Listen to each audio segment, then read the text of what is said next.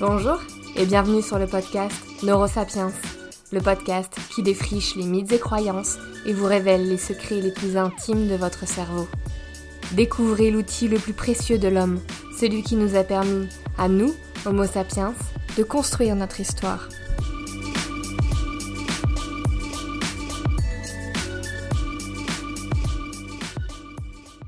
Bonjour à tous, on se retrouve déjà pour le dernier long épisode de la saison 6 de Neurosapiens. On se retrouve bien sûr encore la semaine prochaine pour un dernière action, mais ensuite je prendrai quelques mois de pause dans la production de Neurosapiens. J'espère vraiment revenir vite, mais surtout j'espère réussir à trouver un nouvel équilibre de vie qui me permettra de revenir vite. En attendant, et pour vous remercier de votre constante fidélité qui permet à Neurosapiens de dépasser les sacro-saintes 100 000 écoutes par mois, je termine cette saison par un sujet qui m'a été demandé au bas mot 78 fois. Je vais parler du sommeil et répondre à un florilège de vos meilleures questions. Peut-on rattraper son sommeil en retard? Avons-nous besoin de 8 heures de sommeil minimum? Est-ce conseillé de faire la sieste? Quelles conséquences si on dort trop peu? Les montres, ou outils technologiques qui nous permettent de traquer et d'améliorer notre sommeil, sont-ils vraiment utiles? Allez, c'est parti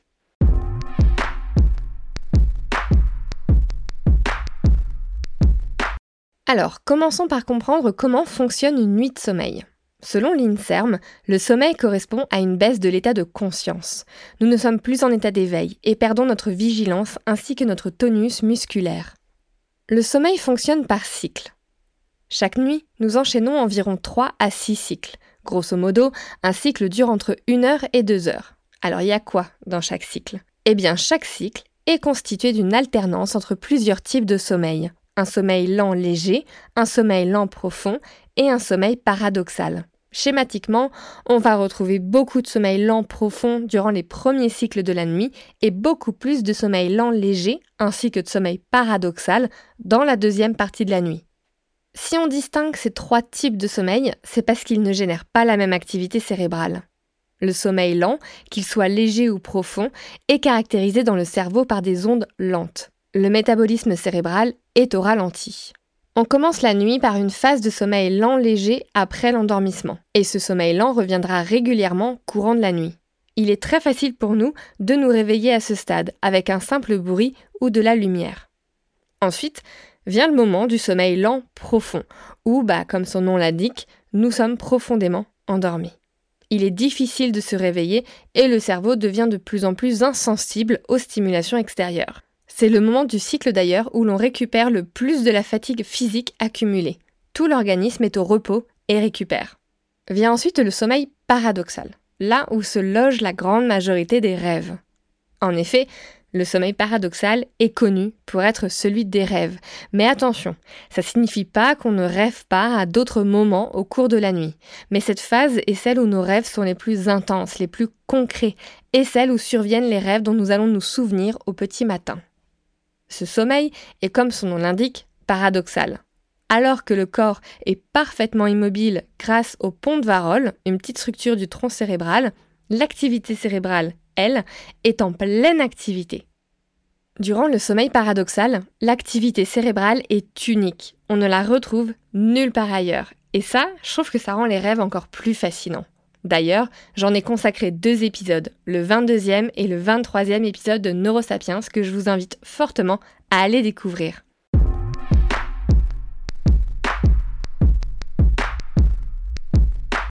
Une des premières questions qui revient souvent est la suivante.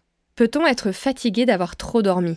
Question vraiment légitime parce que ça nous est tous déjà arrivé de dormir 9 heures ou 10 heures et de se réveiller encore plus fatigué et mou que lorsqu'on ne dort que 6 heures.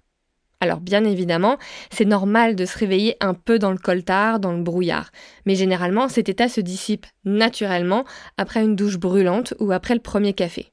Mais il nous arrive, après une grosse nuit de sommeil, de rester dans cet état de somnolence toute la journée, et généralement c'est assorti d'un joli mal de crâne.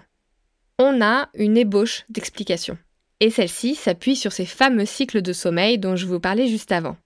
Quand on se réveille par soi-même, généralement après 7 ou 8 heures de sommeil, on le fait au cours d'une phase de sommeil léger. Vous savez, ce type de sommeil qui revient régulièrement courant de la nuit et où il est facile de se réveiller avec un simple bruit ou de la lumière. Le corps et le cerveau se réveillent alors avec une prédisposition à être un peu alerte.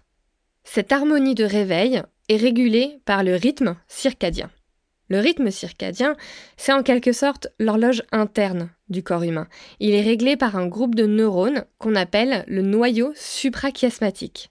Alors ce noyau porte ce très joli nom parce qu'il est situé au-dessus du chiasma optique, le fameux lieu de réunion des deux nerfs optiques. Par conséquent, son activité est fortement liée à la lumière détectée par nos yeux. Quand les nerfs optiques captent la lumière du matin, les cellules de l'hypothalamus envoient des signaux chimiques au reste de l'organisme pour lui dire en gros euh, Ouh, debout, euh, c'est l'heure de se réveiller. En revanche, lorsqu'on décide à ce moment-là de se rendormir, ou bien lorsqu'on dort dans le noir complet et avec des boules quiesces pour éviter tout élément pouvant potentiellement nous réveiller, bah là, on va bouleverser notre rythme interne, on va bouleverser notre rythme circadien il n'arrive plus parfaitement à estimer le timing. Et la prochaine fois qu'on se réveille, eh ben ça pourrait se faire lorsque nous sommes dans une phase de sommeil plus lourde. Le réveil se fait alors difficilement, on peut se retrouver désorienté. Et de là s'enchaîne un petit mal de crâne et la tête dans le coltard toute la journée. Par conséquent, une longue nuit de sommeil ne garantit pas vraiment un repos efficace.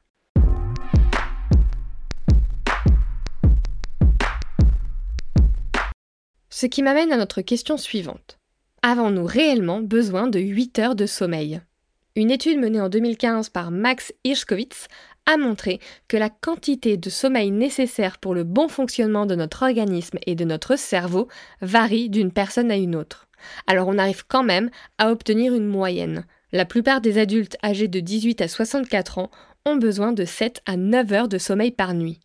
Une nuit de 8 heures est très souvent présentée comme la durée essentielle pour un bon fonctionnement pour toute personne en fait présente sur Terre.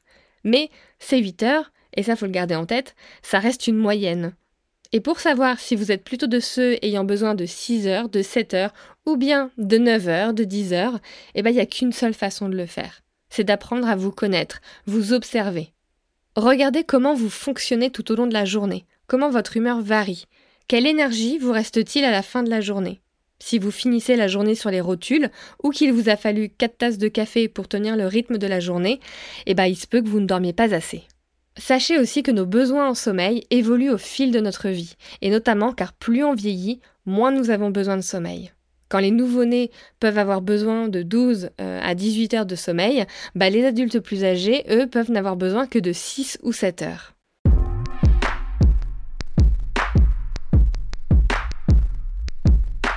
Question suivante.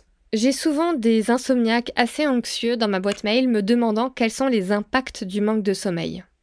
Alors, avant de parler de l'impact du manque de sommeil, j'aimerais préciser que l'insomnie se traite très bien à travers les thérapies cognitives et comportementales. Des centaines d'études scientifiques montrent que ces dernières sont plus efficaces à long terme que les médicaments pour traiter l'insomnie. Maintenant que c'est dit, quels sont donc les impacts du manque de sommeil? On se doute bien que ces derniers sont assez importants parce que le sommeil est à la base du bon fonctionnement de nombreuses fonctions essentielles au cerveau et à l'organisme.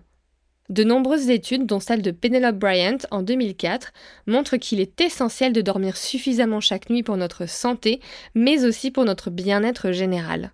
Cet élément est commun à toutes les espèces animales, et certaines espèces dorment même au péril de leur vie. C'est dire à quel point le sommeil est important pour tout le monde.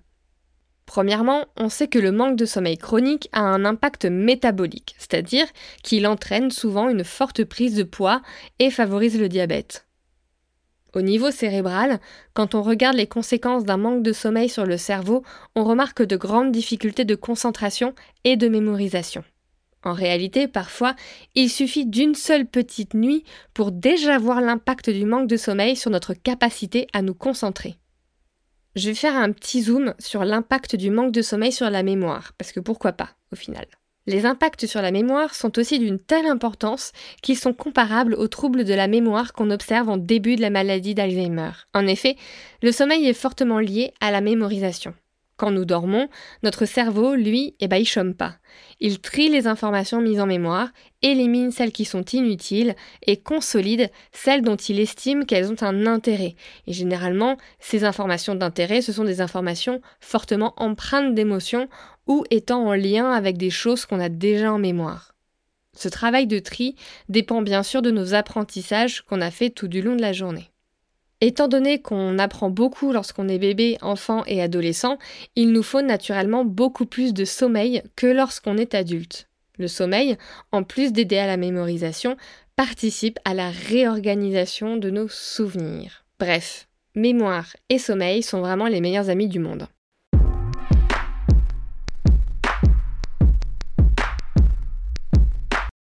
Aussi, dans ma boîte mail, j'ai les grands tuffers qui sont en PLS et qui me glissent un Peut-on rattraper du sommeil en retard avec l'espoir vain que je leur réponde un grand oui? Alors en réalité, je suis désolée, mais les spécialistes du sommeil sont assez partagés sur le sujet. Les effets à long terme de cycles qui alternent entre restriction et récupération de sommeil sont inconnus. Par conséquent, les spécialistes ne peuvent que poser des hypothèses en fonction des connaissances actuelles qu'on a sur le sommeil.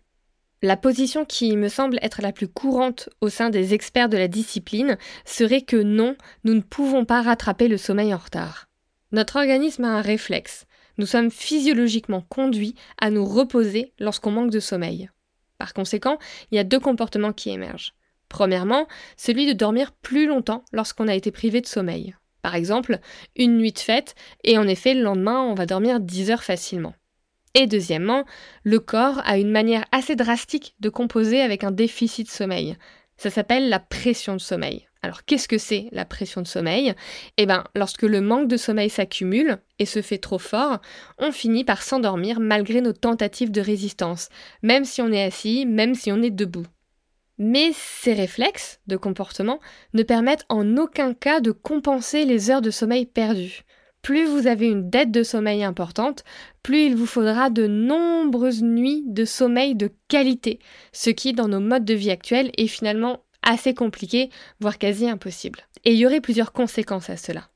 Premièrement, plus vous accumulerez les nuits sans sommeil, plus elles impacteront négativement votre santé et votre bien-être, malgré vos efforts pour rattraper ce sommeil en retard. On vient de voir précédemment les impacts délétères d'un manque de sommeil régulier.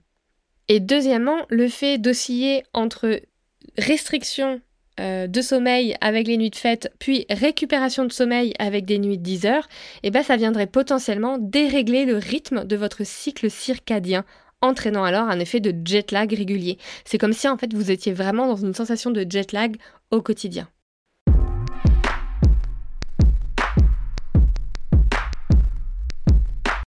Allez, un dernier petit sujet rapide avant de se quitter. On les voit fleurir de partout et une personne m'a récemment questionné à ce sujet. Les bracelets connectés ou les applications de suivi de sommeil ont-elles une utilité ou ne sont-elles finalement qu'un énième outil pour récolter des données sur nous et s'auto-surveiller au point d'en devenir obsessionnel? Les outils de suivi du sommeil prétendent utiliser des données telles que le son, la fréquence cardiaque, le suivi des mouvements, ainsi que des questions directement posées pour estimer ce qui se passe durant la nuit, à quelle étape du cycle du sommeil vous êtes, si vous avez eu plus de sommeil lent ou profond, etc. En réalité, on a très peu d'études sur leur efficacité et leur fonctionnement, et le peu qu'on a montre deux dynamiques. Premièrement, que ces outils manquent de cohérence, ils ne trouvent généralement pas les mêmes résultats et deuxièmement qu'ils ont un léger impact positif sur le sommeil, mais seulement chez les volontaires en bonne santé et n'ayant de base aucun problème de sommeil. Donc bon, rien de bien folichon en somme. En réalité, sur les bracelets connectés ou applications grand public ou que sais-je, ces données manquent de précision. Il faudrait donc pas trop leur accorder d'importance, et ça encore plus si vous êtes de nature à être angoissé ou anxieux à propos de votre sommeil. Utiliser ce type de bracelet peut mener à une sorte d'anxiété de performance, créant alors une angoisse au moment de s'endormir et exacerbant les problèmes de sommeil plutôt que de vous aider à les régler. Bref, tout ça on n'en veut pas. Et en réalité, si vous avez besoin de suivre votre sommeil parce que vous estimez qu'il est trop irrégulier, qu'il n'est pas reposant ou je ne sais quoi, en fait il est préférable de consulter un vrai professionnel plutôt que d'auto-suivre ces données et d'en tirer ses propres conclusions. C'est tout pour moi, pour le moment, concernant le sommeil. Le sujet en fait est tellement vaste qu'en réalité on n'est pas à l'abri d'un autre épisode sur ce sujet dans la saison prochaine. Je vous souhaite une belle journée et vous dis à la semaine prochaine pour le dernier épisode de la saison 6 de Neurosapiens. Neurosapiens est produit et distribué avec l'Acme Productions. Ciao